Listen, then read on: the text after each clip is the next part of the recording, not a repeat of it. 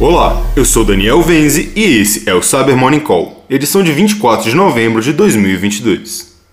Começamos o episódio de hoje com um artigo do Group IB detalhando campanhas de aproximadamente 34 grupos de adversários russos que estão distribuindo information stealers que já furtaram aproximadamente 50 milhões de senhas em 2022.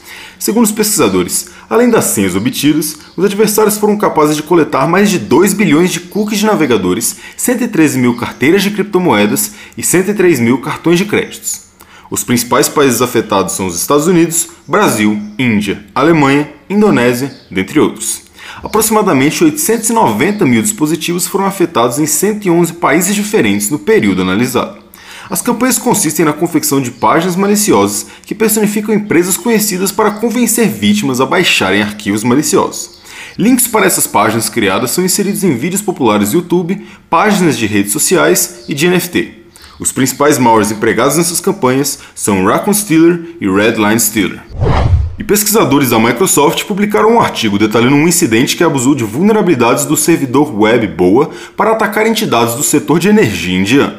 A empresa afirma que o servidor web Boa, apesar de ter sido descontinuado em 2005, continua sendo usado por diferentes fabricantes de dispositivos IoT e desenvolvedores de software development kits. Segundo os pesquisadores, após uma investigação do incidente, foi observado que o uso do Boa era um denominador comum a todas as entidades atacadas. A falta de suporte para a correção das vulnerabilidades existentes no servidor permitiu que os adversários obtivessem acesso à rede-alvo através da coleta de arquivos sensíveis.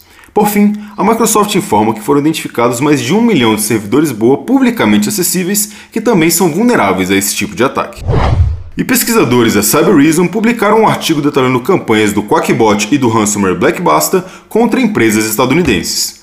Segundo os pesquisadores, nos incidentes analisados foi observado que os adversários por trás do ataque rapidamente obtiveram privilégios administrativos e executaram ransomware no ambiente.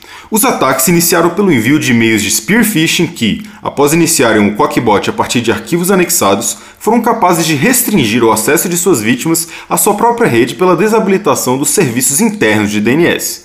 Por fim, a pesquisa informa que em um dos incidentes foi observado o uso do ransomware Blackbasta, o que aponta para uma relação entre os adversários que empregaram o Quackbot e os operadores do Blackbasta. E por fim, a Microsoft alertou para um problema que está causando travamentos em conexões de Remote Desktop Protocol no Windows 11. Segundo a empresa, após aplicar a atualização 22H2 no Windows 11, usuários estão sofrendo problemas de conectividade no Windows Remote Desktop que se conectam através de um Remote Desktop Gateway ou Remote Desktop Connection Broker. Apesar de não ter disponibilizado uma correção oficial, a empresa detalha na publicação mitigações que consistem no encerramento do processo via gerenciador de tarefas e criação de uma política de grupo em dispositivos afetados. E é isso por hoje. Gostaríamos de informar que não teremos episódio na sexta-feira. Agradecemos a compreensão. Obrigado por ouvirem o Cyber Morning Call e tenham um ótimo final de semana. Você ouviu o Cyber Morning Call, o podcast de cibersegurança da Tempest. Nos siga em seu tocador de podcast para ter acesso a um novo episódio a cada dia. E para saber mais sobre a Tempest, nos siga no Instagram, Twitter e LinkedIn ou acesse www.tempest.com.br.